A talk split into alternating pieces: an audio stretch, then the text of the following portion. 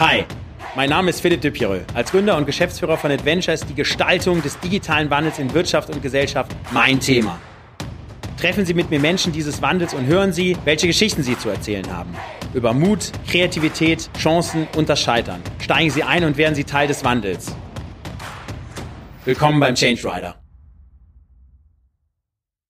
Heute sind wir mit dem Change Rider Team in Berlin. Wir fahren Marc Christ, Gründer von äh, SumUp, dem Mobile ähm, Payment Dienstleister, einer der großen äh, Hoffnungen am deutschen Unicorn-Himmel. Und ich werde mit ihm über sein Startup sprechen, äh, über die unterschiedlichen Phasen, ähm, die er durchlaufen hat. Mittlerweile 1500 Mitarbeiter hier in Berlin ansässig und weltweit unterwegs. Ich freue mich wahnsinnig auf die Fahrt. Lieber Marc, herzlich willkommen im Change Rider. Vielen Dank für die Einladung. Ich freue mich, dass ich hier bin. Ja, das ist ja ähm, wirklich großartig und es macht mich ja sehr stolz, dass ich ja hier einen äh, deutschen äh, Gründer von einem Unicorn ja im Auto sitzen habe. Ja, jetzt, also das ist ja wirklich großartig, was ihr ja für eine Entwicklung hingelegt habt. Äh, 1500 Mitarbeiter habt ihr jetzt, ne? 1,6. Aber das macht, wenn du so wächst, ist okay. das eigentlich die Zahl immer ist eigentlich das, falsch. Okay, ja, ja, Wahnsinn, Wahnsinn. Also erstmal Glückwunsch dazu. Sagt mal ganz kurz Elevator Pitch, was macht ihr? Wir machen Kartenzahlungen für kleine Händler. Das Schöne ist, im Payment-Bereich, wenn du ein Produkt in der Hand hast, das du zeigen kannst, oh. ist das Ding schnell erklärt. Stimmt. Das ist der Kartenleser, den kaufst du dir für 29 Euro. Den habe ich oft im Taxi. Dann, dann kannst ja. du Kartenzahlung akzeptieren Gut. und zahlst nur einen kleinen Prozentsatz. Und damit sind wir ungefähr ein Zehntel der Kosten von dem, was äh, traditionelle Her äh, Anbieter praktisch nehmen. Das heißt, ihr disruptet ähm, den Case ähm, äh, im äh, Taxi unter anderem. Äh, ich würde gerne mobil zahlen. Ja, einen Augenblick, Handschuhfach aufmachen, Gerät rausholen, Gerät startet erstmal. Das ist ja dieser große Trümmer. Ne? Gerät startet erstmal. Ähm, da, da, das ist quasi der, der also ein marktbegleitender. Genau so ist es.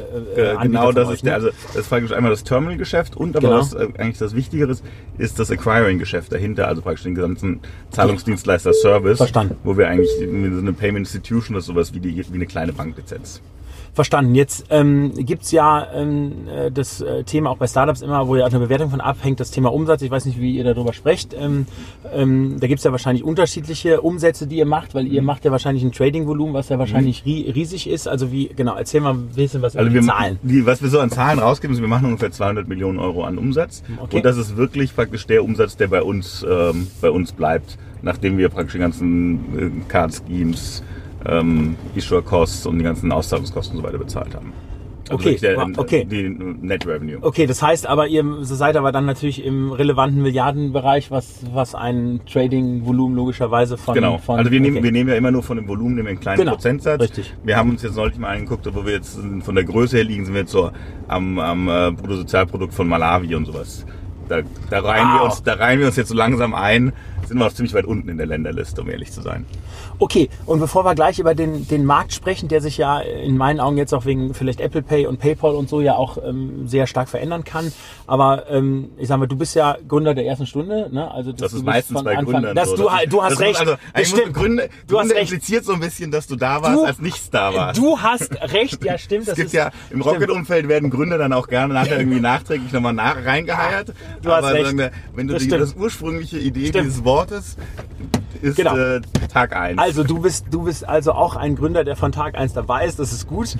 Ähm, so, jetzt erzähl mal, äh, äh, wie habt ihr angefangen? Also ähm, so die ersten, äh, genau, also die ersten Wochen, die ersten Monate, also wahrscheinlich klassisch Buchhaltung selber gemacht, erst Mitarbeiter eingestellt, Recruiting, also erzähl mal, was für ein Team hattet ihr da? Wie hat sich das Team jetzt, auch das Gründerteam auch verändert? Weil ich stelle ja mhm. sehr stark fest, bei Startups, in, je nachdem in welcher Skalierungsphase die sind, werden da ja auch nochmal die Teams äh, gewechselt. Also genau, erzähl einfach ein bisschen was. Also wir haben angefangen 2012. Ich würde jetzt sehr gerne sagen, dass ich unter dem äh, Baum saß und diese wunderbare Eingebung hatte, aber dem war nicht so. die, okay. die, hatte mein Mitgründer Daniel. Okay. Ähm, und ich hatte mich gerade vorher ein äh, kleines Modestartup gemacht, was einfach keine besonders gute Geschäftsidee war. Okay. Und damit dann nach einer kleinen Finanzierungsrunde volle Fahrt an die Wand gefahren ist. Mhm. Und dann habe ich gedacht, okay, schön, dass das mit diesen Startups alles so funktioniert. Jetzt nehmen wir nicht die nächstbeste Idee, sondern gucken uns wirklich den Markt an, machen irgendwie Longlist, Shortlist und so Zeug. Da habe ich Daniel getroffen, dachte ich, okay, das ist eine gute Idee, lass das machen. Okay. Und war praktisch dann über Nacht äh, haben wir angefangen. Und das war jetzt dann aber wirklich also wirklich Ideenstatus, da war noch nichts validiert, gab es noch kein Team, war, war noch keine war Interviews geführt am Markt und so. Nee, da war, wir haben gerade das Gründerteam halt so zusammengefunden. Mhm. Wir waren damals zu fünft okay. und ähm, haben dann eigentlich angefangen. Okay. waren von Anfang an recht äh, distributed, hatten wir, haben dann praktisch äh, ziemlich direkt ein Büro in Dublin, Berlin und in Sofia aufgemacht. Mhm, okay. Einfach weil wir da gute Leute aus dem Netzwerk gefunden haben. Ähm, und haben dann praktisch gestartet, haben ziemlich schnell, ziemlich viel rekrutiert. Waren eigentlich, gefühlt waren wir eigentlich, es gab so ein paar Wochen, da waren wir zu dritt, dann zu acht, dann zu zehn, dann zu dreißigst. Okay. So ungefähr. Aber In dieser Phase Funding, wie, wie habt ihr das gemacht? War das noch Bootstrap? Funding, da da gab's so ein paar Angel, Okay, die uns da verstanden. ein bisschen weitergeholfen Hm, haben. okay. Funding haben wir, wir haben dann ziemlich schnell ein CSA geraced. Okay. Irgendwie im Sommer, also sechs Monate nach, nach Ideenstart, ähm, die auch recht, äh, recht gut eigentlich lief. Mhm, Okay. Und ähm, äh, ich sag mal, also ich bin ja mit Adventure ja dann in Anführungsstrichen nur zu irgendwie 250, 300 Mitarbeitern gekommen, aber habe natürlich den Stretch von wirklich Start-up-Style-Organisation, du machst irgendwie alles selber, ne, hin zu einer Organisation, wo du natürlich in der Breite Leadership-Strukturen brauchst, Ownership brauchst, wo natürlich das Thema Agilität irgendwann ja auch total verloren geht, weil eben nicht mehr jeder zu dir kommen kann und sagen Mhm. kann, hör mal hier, ich hatte überlegt, morgen Abend so ein kleines Event zu machen, mal mit zehn Leuten, ist es okay für dich?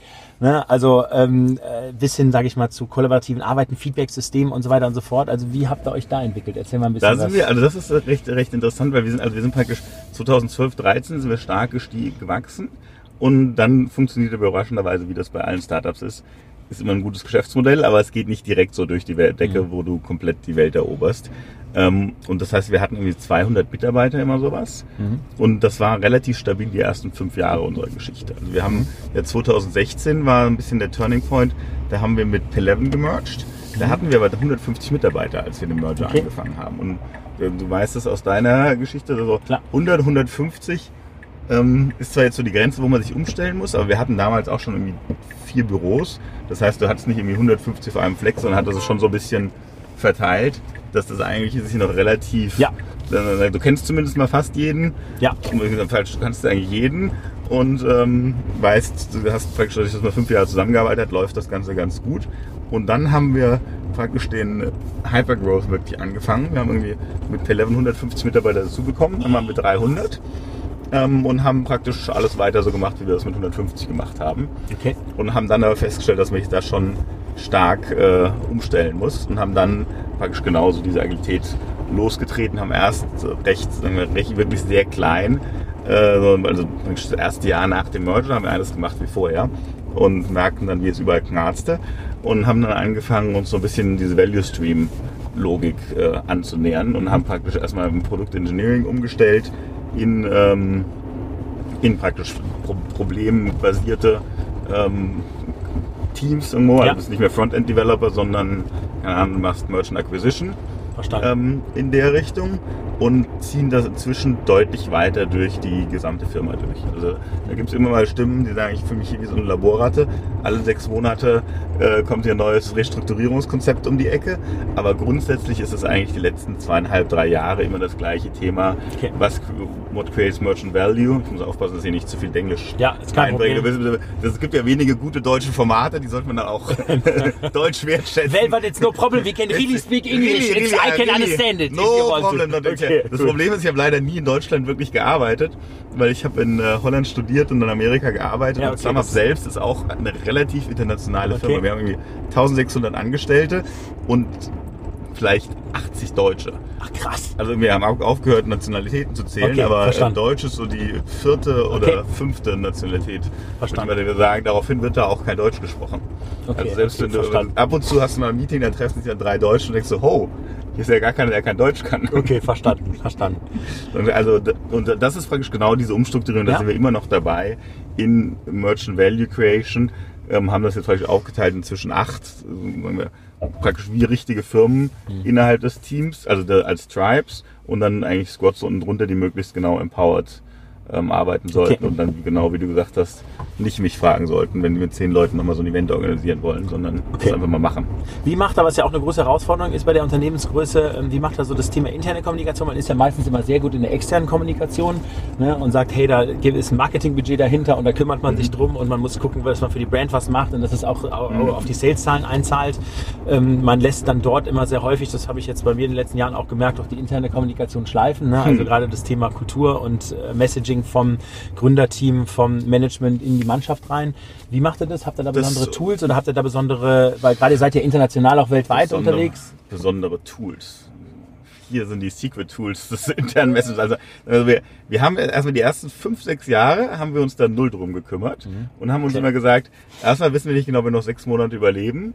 Das heißt, die Genau. langfristige Kultur zu bauen ist jetzt auch nicht so wichtig. Okay. Abgesehen davon baust du die meiste Kultur ja wirklich, wenn du zusammenarbeitest und zusammen klar. machst. Ähm, und das hat eigentlich sehr gut funktioniert. Und ich habe auch festgestellt, als wir den Merger mit Peleven gemacht haben, haben wir, das ist das erste Mal, wo ich wirklich gemerkt habe, was für eine sensationelle Kultur wir haben. Du lernst ja im Studium irgendwie von Kultur Mhm. Klar. und denkst dir, das ist ziemlich einfach und self-explanatory. Ja. Ist jetzt nicht, ähm, Okay. also Okay, verstanden. li- liest du das HR-Buch durch und sagst, okay, okay, okay. Ähm, und da habe ich wirklich, da kamen wir praktisch bei P11 am ersten Tag rein und Summer würde ich sagen, ist schon relativ agil. Manche Leute würden auch sagen, unorganisierter Sauhaufen. Hm, Okay. Ähm, und bei P11 war alles sensationell strukturiert. Du hast Okay. eine Tür aufgemacht, dann war das der Chef, das war das Team, das Okay, war die Interaktion, war alles wie auf dem Reißbrett dokumentiert. Und SumUp ist dann praktisch mehr so wie Seeräuber, die die Armee kapern, Okay, da reingegangen verstanden. und hat innerhalb von der Woche praktisch das ganze Ding aufgeräumt, auseinandergenommen, deutlich besser verstanden, kommuniziert, als das praktisch äh, auf der 11-Seite der Fall war und hat dann auch in kürzester Zeit praktisch die gesamte Kultur Okay. ähm, da äh, drüber gestimmt. Also ich glaube, äh, für einen Merger haben wir das wirklich sensationell gut gemacht. Wir haben, glaube ich, in, innerhalb von am zweiten Tag bist du aufgestanden, hast woanders gesessen, hast einen neuen Chef. Wir Mhm. Okay. haben dann gefühlt je, zweimal die Woche irgendwie Company Drinks gehabt. Hm, Für so verstanden, acht okay. Wochen, bis meine Freundin meinte, du kannst nicht jeden Abend Drinks mit der Firma machen, das muss jetzt Okay. aber gut sein. Verstanden. Und haben da wirklich die Kultur äh, tief praktisch aufgenommen und seitdem kümmern wir uns sehr stark um das Thema, Okay. um da auch viel interne Kommunikation zu machen. Und nutzt ihr da Systeme wie Slack oder irgendwie sowas? Also wir nutzen Slack natürlich, Genau, hilft klar, sensationell für die Kommunikation. Ähm, mein Mitgründer macht auch immer mal kleine lustige Video-Messages. Ja, genau, das meinte ich ganz eben so mit. Ich bin nicht so der Kameratyp. Mega, okay. Gut. Ich, ich bin da noch nicht dazu gekommen Okay. und bauen, aber haben praktisch so ein, ein relativ gutes, so ein bisschen distributed Team zwischen, wir haben so einen Chief of Staff, ähm, der auch, äh, also praktisch, der kam als Werkstudent zu SumUp, das kennt uns seit acht Jahren sensationell gut, der das äh, hervorragend aufbaut und ähm, da auch ein Team baut und dann ganz viel auch mit dem People-Team zusammenarbeitet und auch praktisch generell durch die ganzen Teams durch. Also wir sind Cool. trotz Okay. unserer Größe fühlen wir uns, glaube ich, noch relativ klein an und haben recht kurze Mhm. Kommunikationswege. Zumindest mal für die 500 Leute, die schon zwei Jahre da sind. Okay. Wenn du jetzt neu dazukommst, glaube ich, brauchst du schon einen Moment, ähm, bis, du, bis du siehst, in welche Richtung die Raketen hier so fliegen. Okay, verstanden, verstanden. Jetzt kann ich mir bei euch ja vorstellen, wenn, wenn man sich so die Entwicklung von SumUp anschaut, dass vor allen Dingen das Thema Technik ja wahrscheinlich auch eine Herausforderung ist, ne? weil du musst ja schauen, dass du ja diese äh, wunderbaren Devices da ja, Mhm. ähm, sage ich mal, in die Läden bringst, dass die ja dann irgendwie connected werden mit äh, und können mit den Devices, die dann in Mhm. den Läden sind. Das muss ja irgendwie- irgendwie alles technisch funktionieren. Mhm. Ähm, wie habt ihr das gut äh, hingekriegt? Also gerade zum Thema, du gehst mit Marketing raus und sagst, ne, also auch Startup-Style, Mhm. ich sage ja immer fake it until you make it, das ist bei euch wahrscheinlich schwierig im Sinne von, hey, können wir alles schon und super und gehen dann irgendwie raus. So und dann musst du irgendwie gucken, dass die Programmierung äh, nachkommt und dass die Technik irgendwie passt. Also wie habt ihr, wie habt ihr das hingekriegt? Was ist ja doch ein hochsensibler Bereich, wenn, wenn das mal nicht bei euch funktioniert, dann aber äh, Dann gna, ist, äh, dann, dann- dann, gnade dir Gott, ja. genau. Also genau. Also da sind wir recht, recht gut, ähm, glaube ich, aufgestellt und haben einfach, wir hatten Glück, dass wir von Anfang an echt viele ähm, Entwickler für uns gewinnen konnten, die schon Payment-Erfahrung hatten. Dazu sollte man wissen, dass mein Mitgründer äh, Daniel hat vorher ähm, Pay, ähm, Moneybooker Skrill gegründet, auch ein Payment-Provider. Okay. Und da gibt es ein großes Büro in Sofia mit irgendwie 600 Leuten auf Okay. der Moneybookers Seite und da kann man sehr gut ähm, praktisch Talente, die sich schon Okay, wirklich gut im verstanden. Payment auskennen, Okay. ähm, äh, übernehmen. Und deswegen hatten wir praktisch einfach ein, von Tag eins ein gutes Engineering-Team, die genau wussten, worauf man achten muss, Okay. was die ganze Reliability, äh, Security und dieses ganze Thema angeht. Hm, Okay, gut, okay. Ähm, also ich glaube ja, ähm, einer der Hauptscheiterpunkte für Startups ist ja das Thema Sales. Ja. Also ähm, wir gerade wenn, wenn du ja an die deutsche an die deutsche Kernkompetenz denkst, die wir, die wir ja haben, ja genau, ich blinke links, es wäre nett, wenn du mich einfach reinlassen würdest. Ich blinke schon ziemlich lang. Ähm, willkommen in Berlin. Dankeschön. herausragendes Format. Genau. Herausforderndes Format. Ja, genau, ja, ja, absolut. Ähm, ja, Sales, glaube ich, immer die größte Herausforderung. Wir bauen tolle technische Produkte und, und mhm. Plattformen und die funktionieren dann auch vielleicht ähm, äh, hinten raus, aber natürlich das Thema Sales in der Breite hinzukriegen, ist, glaube ich, eine Herausforderung. Ich finde bei euch ja noch mehr als bei anderen, mhm. weil ihr habt ja meinen berühmten Häuserkampf Sales mhm. Case. Das heißt, ihr müsst ja eigentlich jeden einzelnen Merger, jeden Laden, jeden Friseur, jeden Taxifahrer, mhm. müsst ihr ja eigentlich einzeln, wie ich immer im Sales sage, umhauen, ja, um den, sage ich mal, auf, auf eure Lösung zu bringen. Also wie, wie habt, wie macht ihr das und wie habt ihr vor allen Dingen gestartet? Also habt ihr da regional gestartet in einer Stadt oder dass ihr mhm. die erstmal zumacht und äh, genau, also erzähl mal. Also vielleicht so zum, kurz zu meinem Hintergrund. Ich habe irgendwie nach der Uni habe ich, hab ich Banking gemacht, irgendwie zehn Jahre. Mhm. Ähm, kam dann aber nach der Finanzkrise, weil ich Immobilien gemacht habe, nach einem langen Urlaub ganz zufällig zum kleinen Startup, das hieß City Deal. Ah, ähm, okay, da, okay, das sind ja genau die Häuserkämpfer, ne? Okay. Das, das war irgendwie so, ich, also City Deal, ich kann da irgendwie drei Tage nach Launch hin so ungefähr. Mhm. Und das haben wir dann nach vier Monaten an Groupon gekauft, verkauft. verkauft. Ja, okay. Ähm, und ähm, da war ich, habe ich sehr viel so Direktvertrieb und Direktvertrieb Aufbau und sowas gemacht und habe dann natürlich gedacht, okay, das kann ich. Dann haben wir nochmal 100 Vertriebler bei SumUp eingestellt, mhm. die wirklich äh, genau das, wie du gesagt hast, Häuserkampf, Door-to-Door, ähm, anklopfen, Kartenleser verkaufen äh, machen, was auch ganz gut funktioniert, weil so kriegst du relativ schnell ein Produkt in den Markt was nicht so gut funktioniert, ist, dass Vertrieb wirklich sehr, sehr teuer ist. Ja. Und wir sind ja wirklich im Longtail unterwegs. Das heißt, wir verdienen an so einem Händler sehr, sehr wenig Geld. Also ich ja. würde sagen, wir verdienen vielleicht 10 Euro im Monat an so einem Händler. Mhm. Und äh, du kennst dich aus, was so ein Direktvertriebler verdienen möchte Klar. im Jahr. Zwischen, Klar. da brauchen wir einen Firmenwagen und ein iPad Klar. und ein Mobiltelefon. Und dann guckst du dir halt diesen Betrag an und die 10 Euro im Monat und denkst dir, entweder kriegt jeder von denen 100 Händler im Monat, was bei 17 Arbeitstagen nicht ganz so aufgeht. Ja, verstehe. Oder wir machen einfach keinen Direktvertrieb. Und dann haben wir die wirklich harte Entscheidung äh, getroffen, äh, Direktvertrieb wieder einzustellen.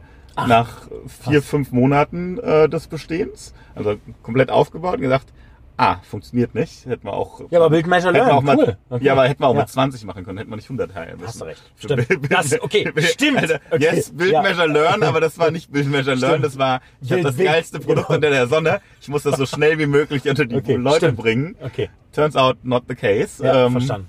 Ähm, genau, und haben uns dann praktisch gesagt, okay, das wird so nicht funktionieren. Mhm wenn wir Direktvertrieb brauchen, haben wir kein Geschäftsmodell, können direkt äh, wieder zumachen und haben uns dann ganz fest darauf konzentriert, zu sagen, wir müssen eine Möglichkeit finden, wie wir diese Händler erreichen, ohne dass wir persönlich mit denen sprechen. Mhm. Und dann ist die offensichtliche Antwort Online-Marketing, wo es eigentlich keinen gibt, der wirklich irgendwie B2B Acquisition im Marketing, also mit Marketing hinbekommen hat. Mhm. Also da 2012, 13 habe ich überall rumgefragt und gesagt, einer von euch muss das doch schon mal gemacht haben. Mhm. Turns out not the case. Okay. Und ähm, wir haben da aber irgendwie den Case gecrackt und machen eigentlich jetzt 70 Prozent unserer Merchant Acquisition über Online-Marketing, ganz klassisch Google, Facebook und so weiter, weil unsere Händler sind ja auch wirklich sehr, sehr klein. Wir, mhm. wir gehen ja nicht wirklich an Unternehmen, sondern 70 Prozent unserer Händler sind irgendwie ein Mann, eine Frau. Friseur, Friseursalon, irgendwie äh, Accessoires, Verkäuferin, genau. genau. wenn du dann ja. Friseursalon ähm,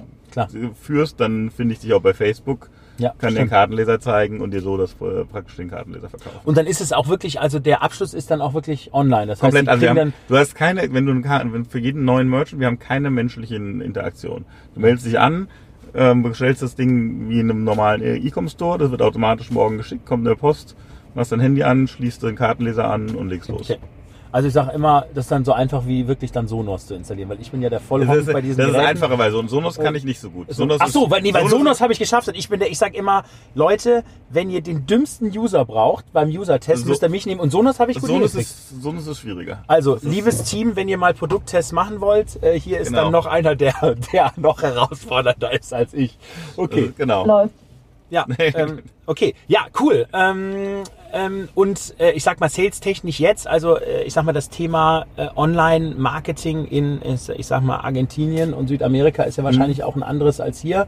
Da, da reist die Leute anders. Also habt ihr dann wirklich lokale, wirklich Marketing- und Sales-Teams, müsst ihr ja eigentlich haben, die da ja, reingehen? Ja, ja, also wir haben, okay. wir haben uns irgendwie von Tag eins haben wir gesagt, dadurch, dass es ja wirklich die breite Masse ist, haben wir praktisch gesagt, okay, natürlich hat Europa auch Unterschiede mhm. und Brasilien Unterschiede, aber wir haben praktisch ziemlich genau mit dem gleichen Ding alle Länder angegangen, okay. weil du dann natürlich Verstanden. irgendwas konvertiert dann immer, auch mit dem. Standard und das macht es einfach einfacher als die äh, als praktisch das komplett zu lokalisieren. Sind jetzt aber an der Größe, wo wir irgendwie um, also wir haben praktisch die, die komplizierteren oder anderen Länder wie so Brasilien, Chile, USA, die machen wir schon seit schon sehr lange eigentlich. Also okay. eigentlich seit Tag 1 praktisch lokal, weil die okay. wirklich sehr anders sind und fangen jetzt aber auch an, ähm, also seit einem halben Jahr, ja, wenn wir jetzt haben ein dediziertes Frankreich-Team, dediziertes Deutschland-Team, dediziertes okay. Italien-Team, um einfach auch besser darauf eingehen. Verstanden. Weiter geht's. Und das, ähm, und das Thema, also Schulung wirklich vor Ort der Merchants und so, also das habt ihr das nicht. gibt keine. Nein, also das sind, heißt einfach, die sind, die, du kannst die sind das machen so ohne gut, Schulung. Du die sind so gut drauf, dass sie es hinkriegen. Okay. Du lädst wow, die App runter okay. und dann, gibt es da so ein kleines Tutorial mit klicke hier, klicke da und dann funktioniert das. Okay, mega. Das ist also, wir sind eins, eins der, der große Anspruch, den wir haben, ist Payment ist ein sehr komplexes mhm. Thema und wir sehen das wie so ein Eisberg, wo wir sagen, die ganze Komplexität wollen wir absorbieren für dich als äh, Händler. Verstanden. Und das wirklich so einfach wie äh, deine jede einfache App ähm, gestalten. Verstanden. Und äh, große Vision, was ist deine große oder eure große Gründer, Gründerteam-Vision? Große Gründerteam-Vision. Wir, also wir, was wir bauen, ist die globale Kartenakzeptanz-Brand, mhm. weil es wirklich keine Brand gibt für, für Kartenakzeptanz. Wenn du jetzt sagst, fällt dir eine ein, Philipp? Nein. Einen, ähm, nee. Kartenanbieter? Das wäre dann so, ein, so, so, so, ein, so eine Art Clearingstelle jetzt. Ne? Genau. Die, die, nee, kenn, kenn ich, also, kenn ich Hafen müssen wir jetzt schon. Denk nochmal nach. Kartenakzeptanz. Wenn du, wenn du jetzt Kreditkarten akzeptieren müsstest, wo würdest du denn hingehen, Philipp? Du hast auch schon mal so ein paar Online-Stores gebaut und sowas. Ja gut, du, ehrlich gesagt, ähm, wirklich keine Ahnung. Also ich würde wahrscheinlich, äh, mich wahrscheinlich als äh, jetzt mal, auch, jetzt, also wenn ich jetzt noch anfangen würde, würde ich halt schauen, okay, da ist irgendwie eine Visa, also die, die Karten, ne, mhm. die Kartenanbieter und irgendwie, was weiß ich, eine Sparkasse, so die die EC-Karte haben, da würde ich sagen, hey Leute, ähm, genau, wo, wo gibt's denn jetzt die Geräte dazu? Genau, genau, also das wäre jetzt so, mal ein klassischer Genau, Weg. klassisch kommst du über die Bank. Genau. Ähm, und das ist, da gibt's, also es gibt, ein, gibt in jedem Land gibt's, so würde ich mal sagen, drei bis 15 Anbieter, die dieses Terminal-Geschäft betreiben. Mhm. Und die ganzen Banken haben das eigentlich historisch verkauft, weil sie irgendwann mal Cashflow brauchten. Das ist ein sehr schöner Cashflow-Stream-Producer. Verstanden. Deswegen haben die alle einen Spin-off gemacht. Und okay. da gibt's ganz viele Anbieter, die sind aber normalerweise alle nationale Anbieter, weil die okay. traditionell nämlich Door-to-Door-Vertrieb machen, okay. das an eine Telefonleitung schließen müssen und sowas. Das sind ja auch so Abos, wo du dann irgendwie, ich glaube ich, dann 700 Euro im Jahr genau zahlen musst so und so, so die ja, klassischen Modelle, ne, genau. Genau okay. so ist okay. zwei, also als wir angefangen haben, gab es auch fünf Jahresverträge. Okay, krass. Das hat sich inzwischen oh, auch so ein bis zwei Jahresverträge. Okay. Habt das schon ein bisschen disrupted, den Markt. Aufgrund okay. unseres positiven Einflusses. Okay. Okay. Wir machen das übrigens ohne Vertrag, Pay as you go. Mhm. Ähm, kannst jederzeit aufhören. Ähm, aber jedenfalls, das sind alles nationale Unternehmen mhm. und wir haben so, ein, so eine Map, da sind irgendwie die, 150 Logos drauf. Jede von diesen Firmen ist eine Milliarde wert. Und jede von den Firmen macht das eigentlich in einem Land. Also die Großen machen das in vier, fünf Ländern. Oder wenn wir Deutschen sind ja meistens recht abenteuerlich unterwegs und machen da auch mal Österreich und die Schweiz mit. Okay.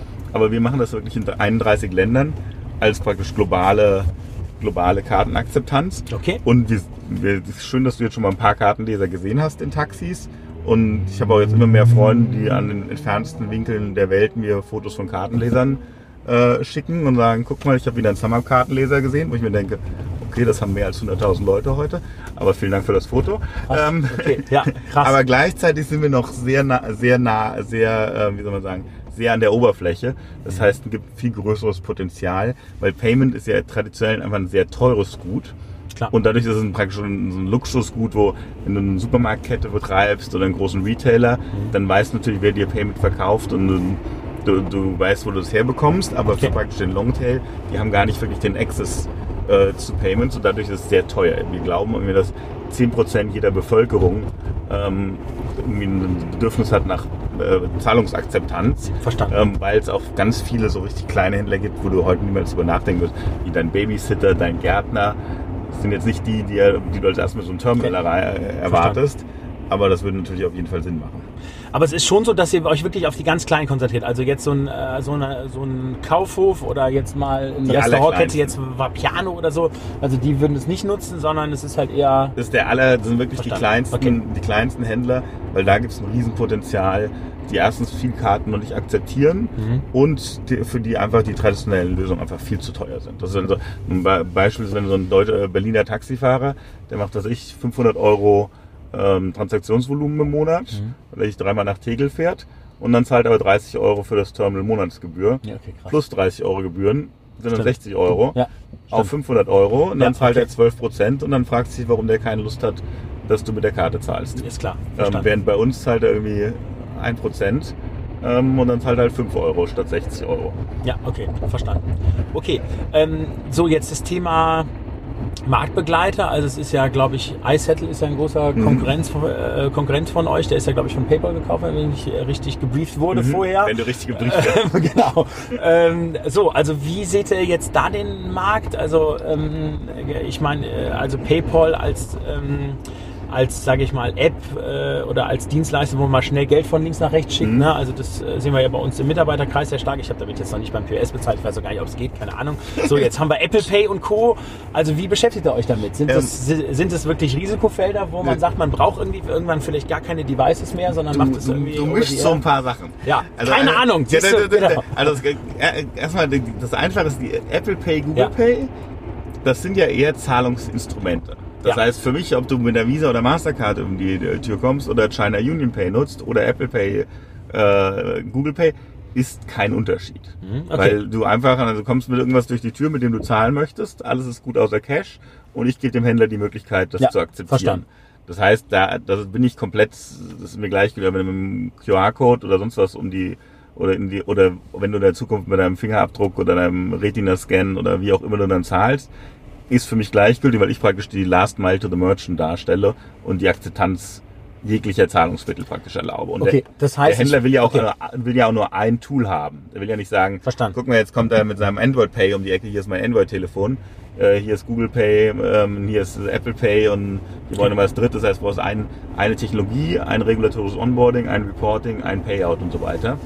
Okay, Ähm, aber das heißt, dann müsst ihr ja auch eine Größenrelevanz haben, ne? dass, dass ich sag mal in der Breite, dass jetzt natürlich jetzt ein, also wenn jetzt ein Taxifahrer jetzt auf Apple Pay umstellen würde als Beispiel, dann Mhm. okay, dann müsst ihr wahrscheinlich schon mal zwei nehmen, weil hat ja auf jeden Fall auch Samsung-Kunden, die wahrscheinlich kein Apple Pay haben. Mhm. Aber dann müsst ihr ja eine Größe in der Breite haben, damit, sage ich mal, der, da dann auch eine Re- Wechselbereitschaft auch gar nicht da ist, oder? Das heißt dann, dann Nee, gut, das, das ist ja einfach nur, das ist ja ein fließender Prozess. Du sitzt ja nicht Ja. als Taxifahrer da und sagst, oh, heute auf einmal sind 15 Google Pay Kunden durch die Tür Verstanden. gekommen. Sondern da kommen die ja mit Google Pay, du guckst deinen Kartenleser und sagst, oh, der akzeptiert das schon. Dann so, akzeptiere ich damit jetzt auch Google Pay. verstanden. Ach so, okay. Das ist also das ist so, so, gut. so Okay. der, der, Gut. was, was wir wirklich unseren Händlern äh, bieten, ist, wir akzeptieren alle gängigen Zahlungsmittel, Okay. die so durch die Tür kommen. Okay, aber PayPal an sich wäre jetzt ein Marktbegleiter von euch? Ja, oder? PayPal selber nicht wirklich, aber die Ja. haben äh, vor zwei Jahren einen unserer Wettbewerbe, also Ja. den letzten unserer Wettbewerbe übernommen. Und dadurch sind die jetzt schon Wettbewerber, aber das ist noch so null integriert und ähm, ja, wir, wir sehen auch keinen großen Unterschied nach dem nach der PayPal-Akquisition. Ich überlege mal, ob die irgendwann aufwachen und sagen, PayPal hat 5 Milliarden Cash auf dem Balance Sheet. Die Investoren machen Druck, dass das jetzt mal vernünftig investiert wird man könnte es jetzt rumdrehen, das alles in den kleinen schwedischen Anbieter stecken. Klar, okay. Ähm, aber bisher ist das noch nicht passiert. okay, Und die, verstanden. die sind auch wirklich, die sind, also die kommen aus Schweden, das heißt in Schweden sind die natürlich deutlich stärker als Klar. wir. Und in England äh, machen die auch einen ganz guten Job. Aber die sind irgendwie in zehn Ländern und wir sind in 31. Und selbst von den zehn Ländern, Verstanden. würde ich mal sagen, sind wir in der Mehrheit der Länder, äh, liegen wir vorne. Das heißt, das ist jetzt ein bisschen Wettbewerb äh, befruchtet auch immer das, äh, Okay. das Geschäft. Wir haben dann, wir haben in Amerika gibt's noch Square als Wettbewerber Mhm. und Brasilien ist ein verrückter Markt, da haben wir irgendwie zehn Wettbewerber. Okay. Schlagen uns aber trotzdem ganz gut auf Rang 2 so ungefähr. Okay, Ähm, verstanden. das okay. heißt, also wenn man sich das gegenüber der traditionellen Branche anguckt, Mhm. da gibt's einfach hundertmal so viel Wettbewerber. okay. Da wäre es eigentlich undenkbar, dass wir hier äh, durch viele Länder so ganz allein laufen, ohne dass noch jemand anderes das anbietet. Okay, verstanden. Was ist so gerade mit dem Thema so auch wirklich neue Geschäftsmodelle? Also beschäftigt ihr euch damit als, ihr seid ja eigentlich jetzt ein, äh, also Startup kann man schon, schon äh, hier schon ganz lange nicht sagen. Ne? Also ihr äh, generiert ja Unmengen an Daten. Mhm. Ne? So, und wisst natürlich, sage ich mal, wo die generiert wurden, von wem die generiert wurden, äh, für was die ge ge generiert wurden. Mhm. Also ähm, sind das Modelle, wo ihr euch mit beschäftigt, wo ihr sagt, okay, was könnt ihr eigentlich mit den Daten machen? Oder sagst du, hey, Payment ist so sensibel, dass wir das irgendwie, uh, dass wir das irgendwie gar nicht anschauen? Oder? Nee, ganz, ich glaube, ganz so kritisch, also natürlich äh, äh, äh, Security, Privacy, das ist Das so ist klar. Hauptthema. Okay. Also das heißt, Merchant-Daten, irgendwas damit zu machen, das wirklich auf den Merchant äh, zurückkommt, Data Protection sowas, also da Mhm. sind wir schon, äh, schon auf dem Top-Standard, da wird niemals irgendwas passieren. Ähm, ich habe aber natürlich schon drüber nachgedacht, so Retail-Indexes zum Beispiel zu machen, weil du kannst ja natürlich, wir sehen, dadurch, dass wir praktisch Realtime sehen, wo Leute Geld ausgeben, können wir am Black Friday schon um 17 Uhr sagen, der Tag ist ganz gut gelaufen oder nicht so gut gelaufen. Und dann habe ich einen alten Schulfreund von mir, der ähm, hat mehrere, keine Ahnung, 15 Jahre bei der Deutschen Börse und hat teilweise das äh, Indexgeschäft äh, verantwortet. Und ich habe gesagt, Konrad, guck mal hier, was ich für tolle Daten habe. Ich habe jetzt drüber nachgemacht, mal, mal so einen Retail-Index zu bauen. Und dann, das ist eine schöne Idee, damit habe ich mich auch schon öfter mal beschäftigt. Ähm, und da gibt es schon irgendwie Leute, die dafür ran interessiert sind, aber da gibt es keinen, der wirklich dafür bezahlt.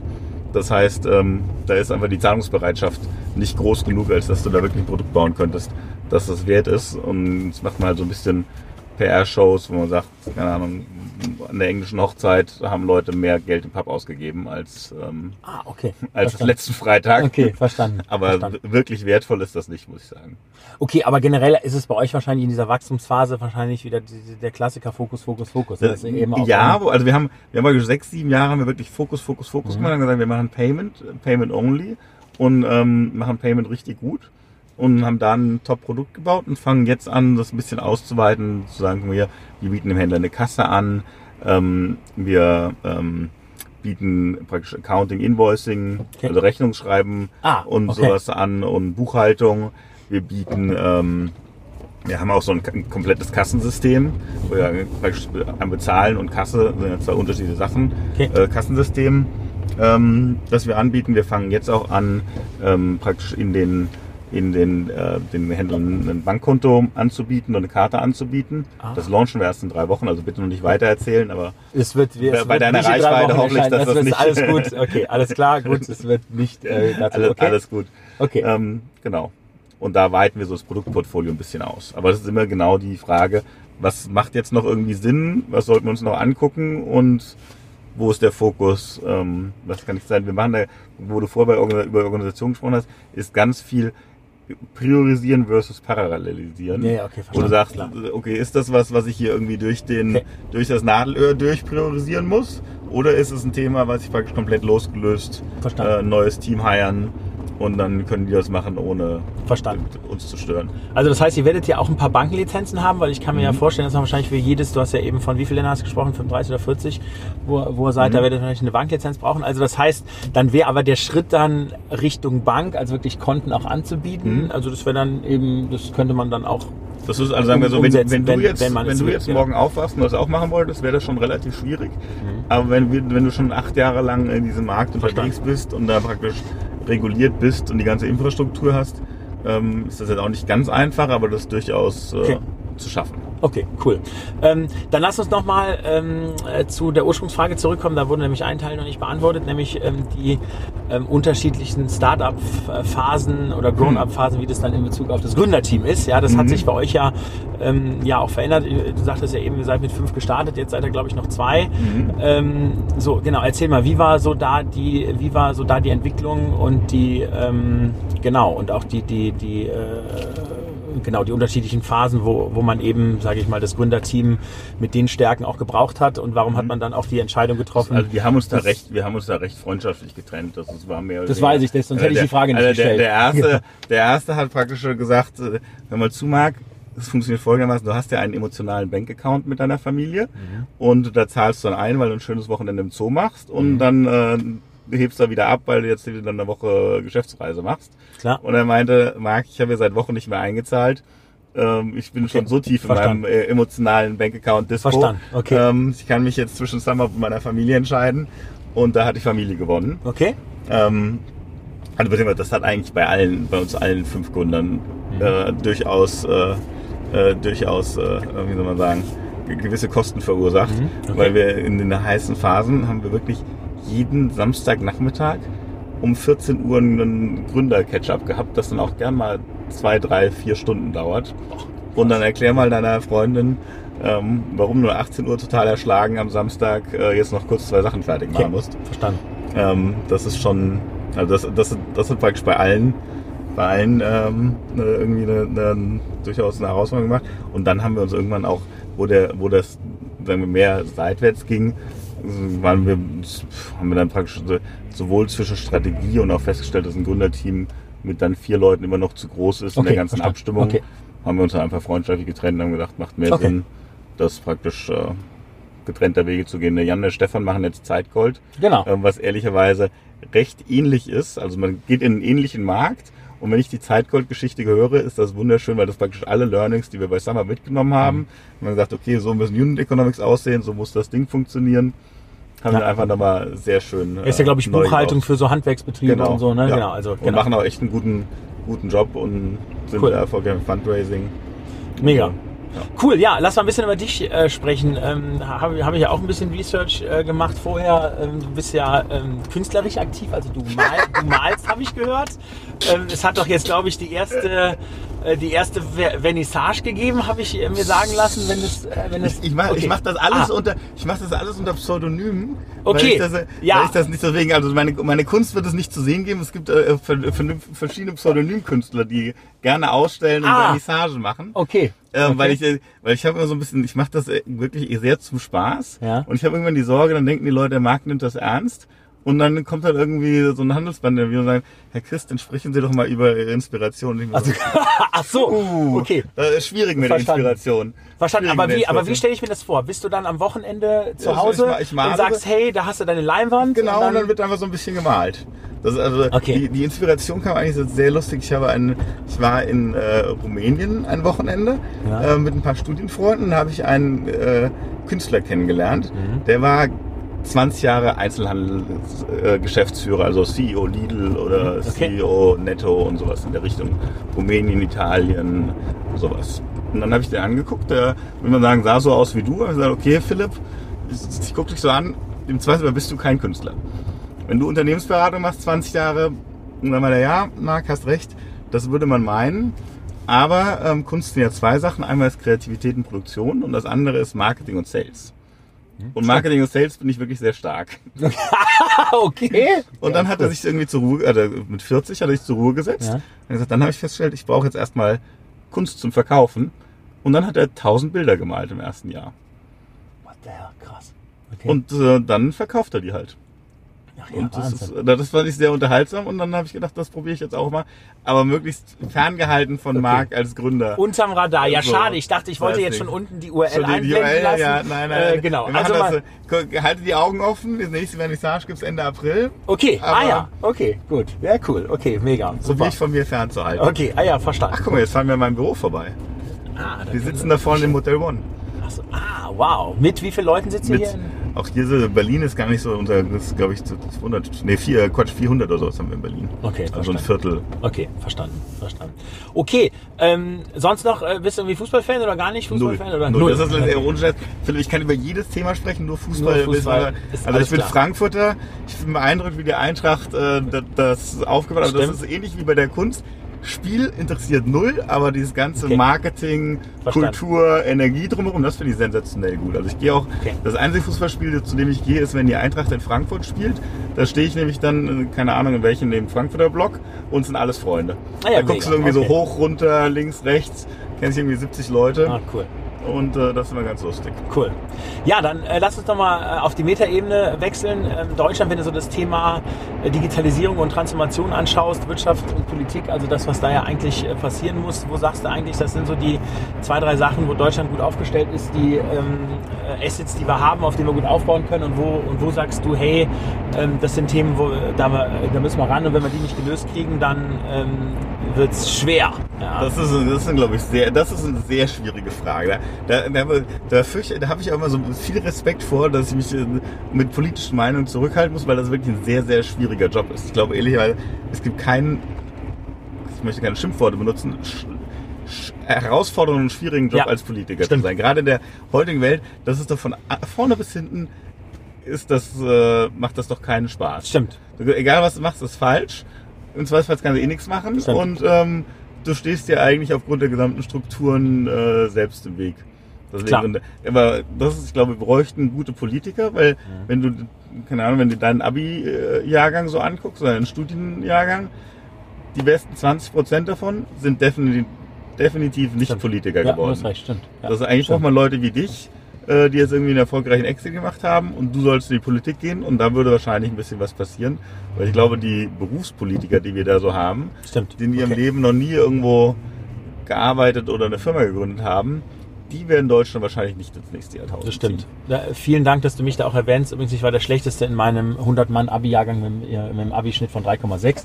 Also deswegen... Ich hatte ähm, 2,5. aber Sag das doch, ist also- aber immerhin, okay, aber das ist natürlich, also wenn ich eine 2 gehabt hätte, also das wäre ja so ein Stolz in meiner Familie gewesen, das wäre Wahnsinn, aber Ich hatte, ja. ähm, meine, meine Eltern haben da geguckt- geguckt, dass der Rektor der Schule mich im Latein Nachhilfeunterricht gibt. Die, oh, okay, wow, okay, okay. Das hat mich nochmal auf die 2,5 gerettet. Okay, gut. Ja, okay, cool. Aber gut, immerhin. Und Latein auch noch. Wahnsinn. Mhm. Ähm, du, aber trotzdem kommst du aus der Frage nicht raus. Also wenn du jetzt Digitalisierung dir anschaust, digitaler Wandel dir anschaust, was sind die Themen, kannst du ja auch auf die Wirtschaft beziehen, ist völlig Also egal. Was sind die Themen, wo wir ran müssen? Ja. Alles. Alles. Wir müssen, einfach viel mehr von allem machen. Wir- Ich, wir sitzen ja hier in Berlin so ein bisschen in dieser Berliner Startup-Bubble. Genau. Ähm, in meinem Freundeskreis wir sagen über die Hälfte irgendwie Gründer.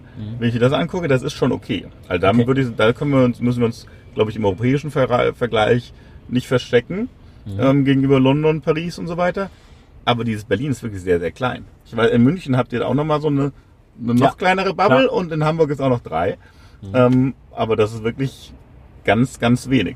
Also ich würde sagen, das, was hier an Startups passiert, in Berlin wird jeden Tag oder werden zwei Firmen am Tag gegründet, sowas in der Richtung. Davon scheitern natürlich äh, 90 Prozent. Klar. Da- Die paar, die, die es gibt, machen echt guten Job, aber es ist einfach viel zu wenig. Aber es, sagen wir, es wird schon besser, weil wenn du überlegst, als wir unser Studium abgeschlossen haben, haben wir vorher drüber kurz gesprochen, 2002, da gab es ja diese ganze Startup-Digitalisierung, da war ja, gab es ja einmal kurz äh, .com, gab es gar nicht. Einmal Atombombe rein und- In meinem ja. Studium wurde es einfach nicht erwähnt, war nicht Ja, relevant. klar, und daraufhin wurde man dann entweder Banker oder Berater, je nachdem, ob du lieber PowerPoint oder lieber Excel Klar, machtest. stimmt. Und ähm, heutzutage ist, wenn du dir die Top-Unis anguckst, ist das schon, äh, also wenn du die BWLer so anguckst, geht das schon einen relevanten, relevanten Teil irgendwie in diese Digitalisierungsgründungsbranche. Das heißt, Klar. da passiert schon einiges und ich habe regelmäßig äh, werbe ich Leute ab, die sonst lieber zu Goldman oder Okay. äh, BCG gegangen wären. Ähm, das heißt, da gibt's schon irgendwie in, dem- in, der, in, der, in, der, in den Köpfen der nächsten Generation gibt's da schon einen Wandel, aber bis die dann was machen und das dann erfolgreich wird, ähm, brauchen wir auf jeden Fall mehr von allem. Okay, verstanden. Und wenn du dann außerhalb von Europa guckst und guckst, was in China passiert und was in den USA Klar. passiert, dann müssen wir es richtig anschnallen, um da mithalten zu können. Ja, absolut, absolut. Ähm, Gibt es von dir eine Scheitergeschichte, ähm, die du äh, gerne äh, auch erzählen möchtest? Scheitergeschichte. Wir haben, also wir sind mit dem Direktvertrieb, den ich vorher erzählt Mhm. habe, da sind wir auf jeden Fall gescheitert. Ähm, ich habe oh, vor, vor SumUp habe ich einen ähm, Startup gemacht, das hieß Miosato. Ja. Das ist eine unglaublich schöne Idee. Und zwar war das die Idee, jungen, aufstrebenden Designern eine Plattform zu geben, wo sie sich im Internet äh, präsentieren können und äh, über ihre Inspiration reden können und Sachen verkaufen können. Schön, hört sich erstmal gut an, finde ich. Weißt du, wie Internet-E-Commerce funktioniert? In erster Linie über Brands. Keiner wird auf deprier.com äh, das neue T-Shirt vom Mark für 150 Euro kaufen. Stimmt. Das wird nicht passieren. Da kannst du noch so schön über dieses ganze sagen. Alle fanden es super, die Investoren fanden es super, Kunden fanden es super, die Händler fanden es super, die Presse fand es super. Nur an dem Moment, wo du 150 Euro für das No-Name-T-Shirt ausgeben musst, Stimmt. Krass, okay. scheitert es. Wir haben irgendwie eine kleine Finanzierungsrunde von Holzbrink bekommen, ähm, haben auch irgendwie ein 30 Leute Team aufgebaut, waren auch live, haben in unserem ganzen Leben von, keine Ahnung, sechs Monaten online fast 100 Kleidungsstück verkauft. Okay, alles klar, verstanden. Und da waren einfach, äh, vor allem wir haben das paneuropäisch gemacht und hat so Herausforderungen wie auf einmal habe ich im Kundenservice natürlich auch gemacht, hat so eine Dame und gesagt, Marc, ich habe diese Jacke jetzt bekommen, ich habe die anprobiert, das ist doch keine 42, so viel kann ich gar nicht abnehmen, weil natürlich deutsche Größen, italienische Nein! Größen nicht die Nein! gleichen waren. Oh und dann saß die mit ihrem italienischen Jäckchen da Oh nein. und ich, äh, ja, das war mir sehr unangenehm. Und dann hattest du von 100 äh, Bestellungen vielleicht noch 60 Retouren, oder? Das ist ja noch, das wussten wir ja damals Wir- nicht. okay, das, ist, ja, ja, das, klar. wir haben, also da, das haben wir wirklich sehr schön nach dem Bild einen Test gemacht. Also, da habe ich zusammen mit einem Freund von mir, äh, Max, gemacht, der jetzt äh, Frogster, auch so ein ähm, Ecom äh, Risk and Fraud äh, AI Engine macht. Mhm. Und ähm, da haben wir wirklich, er hat mich überzeugt, das machen wir jetzt. Dann haben wir innerhalb von 24 Stunden irgendwie einen PowerPoint-Shop-Fake zusammengebaut und haben wir Termine mit zehn Berlinern, ähm, Berliner Designern gemacht und ihnen die Sache erzählt. Und der siebte hatte nach Retouren gefragt. Hatten wir natürlich, gab uns ja erst 24 Stunden, Retouren waren noch nicht Teil unseres Klar. Konzepts. Okay. Und dann, der Max ist ein sehr schlauer. Und dann, ja, aber wir verkaufen ja keine Kleidungsstücke, wir verkaufen ja Kreativität und Liebe. Wir haben eigentlich keine Retouren, weil die Leute einfach so verliebt sind in unsere Sachen. Und dann Cool. hat die Designer gesagt, das ist ja toll, da will ich mitmachen. Ach krass. ah ja, mega. Okay, cool. Ja, das ist, das ist, das ist natürlich ja, eine schöne Geschichte. Und danach ging es dann direkt. Danach, mit, wir, haben, also wir, äh, haben das, mit, äh, wir haben uns irgendwie ge- im- mit Daniel, mit äh, Summer da- Dadurch, dass das herausragend wir hatten dann kein Geld mehr bei Miosato, dann haben wir uns mit unserem Investor zusammengesetzt, der hätte uns auch wirklich weiter unterstützt. Er meinte, Jungs, wenn wir euch jetzt nochmal Geld geben, glaubt ihr denn wirklich, dass das Ja. in sechs Monaten komplett anders Nein. aussieht? Und ich Okay. dachte, wir haben irgendwie- war eine sehr lange Woche, wo wir uns da Gedanken gemacht haben, war nicht der Fall. Und dann haben wir irgendwie äh, zwei Wochen vor Weihnachten äh, den Laden zugemacht, ähm, alle entlassen müssen. Okay. Und dann habe ich, würde ich mal sagen, am 10. Januar einen Daniel getroffen. Also das war keine drei Wochen zwischen hier und da. Ich Okay. würde hier allen empfehlen, nochmal eine schöne Auszeit zu machen. Ein halbes Jahr Urlaub, aber das hat dann nicht so gepasst. Dann ging es direkt Dann vom, ging es direkt los. Äh, Abenteuer ins nächste. Okay, cool. Gibt's eine lustige Geschichte, eine Art äh, Fettnapf, Fauxpas, wo, den du teilen kannst, wo wir alle jetzt ein bisschen mit dir und über dich lachen können? Also Eine lustige ähm, Geschichte. Genau, also irgendein, irgendein Ding, wo du denkst, okay, das ist wieder so der typische Markt gewesen, wo ähm, dir was passiert ist. Ähm, Das war- Ja, also ich, als ich, meine Eltern haben mich mit 16 nach Amerika geschickt. Haben gesagt, such dir was aus, wo du hin möchtest. Ich, gesagt, ich gehe nach New York. Und sie gesagt, nein, Drogen, äh, Frauen, da kommst du uns nachher total versaut zurück. Machen wir nicht. Ähm, folglich ging ich nach Kansas. Habe in Hayes, Kansas ein halbes Jahr ähm, in der Uni verbracht und hatte einen sehr guten Freund, der kam aus Boulder. Und wir wollten nach Aston zum Skifahren fahren. Hatten aber Habe ich studiert in der Gegend übrigens. Wunderschön. In, Wunderschön. aber in, in Aspen, nicht in nee, in Hayes. Colorado Springs habe ich Colo- ja, studiert. okay, Genau, ja, Colorado ist nicht wirklich so schön. weit, genau. Hey, ja, Kansas Ja. ist nicht so schön. Das ist ja das ist Land of Corn. Da Okay. guckst du Corn bis zum Abwinken. Und ich wollte sehr gerne nach Colorado Springs so ungefähr. Ah, okay. Ähm, dadurch, dass wir ein relativ äh, äh, knappes Budget haben, haben wir gedacht, gut, dann gucken wir mal, wie das mit dem Schwarzfahren funktioniert im Flugzeug. Hä? Okay. Jetzt bin ich gespannt. Ja. Haben uns dann, also äh, Hayes ist ein recht übersichtlicher Flughafen, also da fliegen eh nur so 20 Leute Propellermaschinen. Ähm, sind wir über den Zaun gesprungen, haben uns auf den Flughafenboden gesetzt und ähm, Das war aber vor September 11, glaub war ich, vor oder? September 95. gut. Als das, als das Boarding losging, liefen halt irgendwie zwölf Leute raus. Wir sind schnell aufgestanden, haben uns als 13 und 14 eingereiht und sind einfach mit ins Flugzeug gelaufen. Ähm, sind dann losgeflogen, haben uns gefreut wie Schneekönige. Das Problem ist, wenn du zwölf Passagiere hast, aber 14 da sitzen, haben die das auch relativ schnell gemerkt. Nein. Ähm, und dann sind wir nach 20 Minuten Flug wieder umgedreht Nein! und äh, wurden dann äh, von, der, von der Boarding School und der Polizei in Empfang genommen. Oh nein.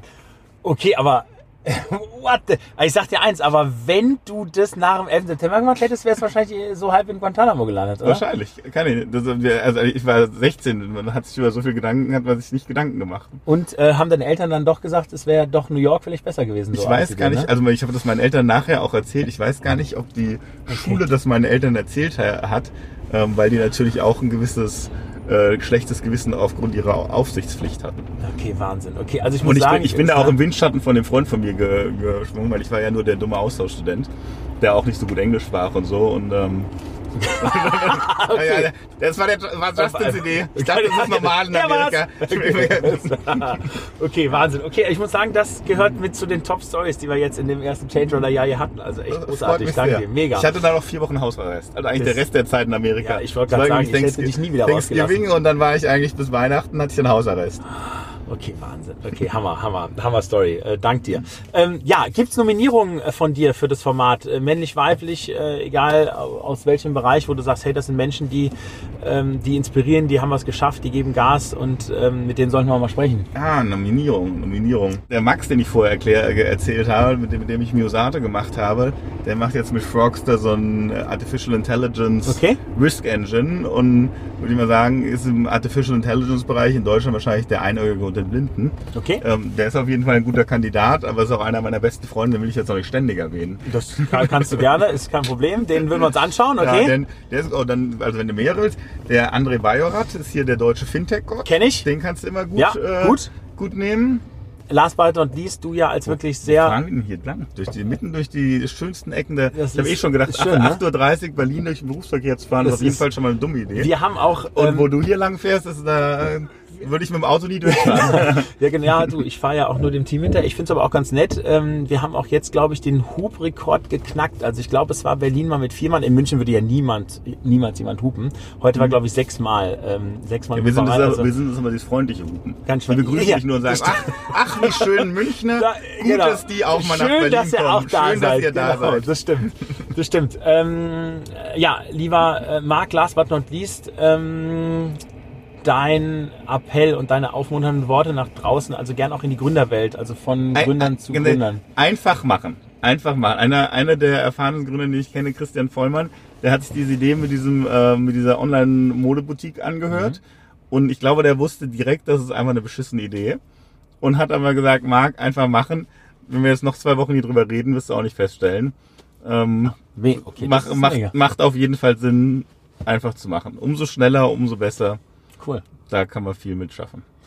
Mega, dann ähm, ja, lieber äh, Marc, vielen, vielen Dank für ähm, die tolle Fahrt. Ich äh, drück dir ähm, natürlich für dein, äh, für dein malerisches und künstlerisches Leben natürlich die Daumen und äh, hoffe, dass äh, du da irgendwann, äh, ich sag mal, aus der äh, aus der Ich ich lade Versenkung... dich ein zur- zur- Mega, freue ich mich. Komme ich, komm ich gerne. Nächstes. Jahr im April, super. Ähm, und dann wünsche ich euch natürlich für Summer äh, alles, alles Gute. Also ähm, natürlich bin ich da als Deutscher und Europäer äh, natürlich ähm, sehr daran interessiert, dass äh, das auch weiterhin eine große, gute Geschichte wird. Ne? Ihr habt hier euren Hauptstandort und macht das hier ja auch aus Deutschland raus. Und das sind ja auch die Geschichten, die wir ja im deutschen Schaufenster brauchen. Die erfolgreichen Gründer, viel Erfolg dafür und danke, dass du mitgefahren bist. Alles Gute. Vielen Dank, mein Lieber.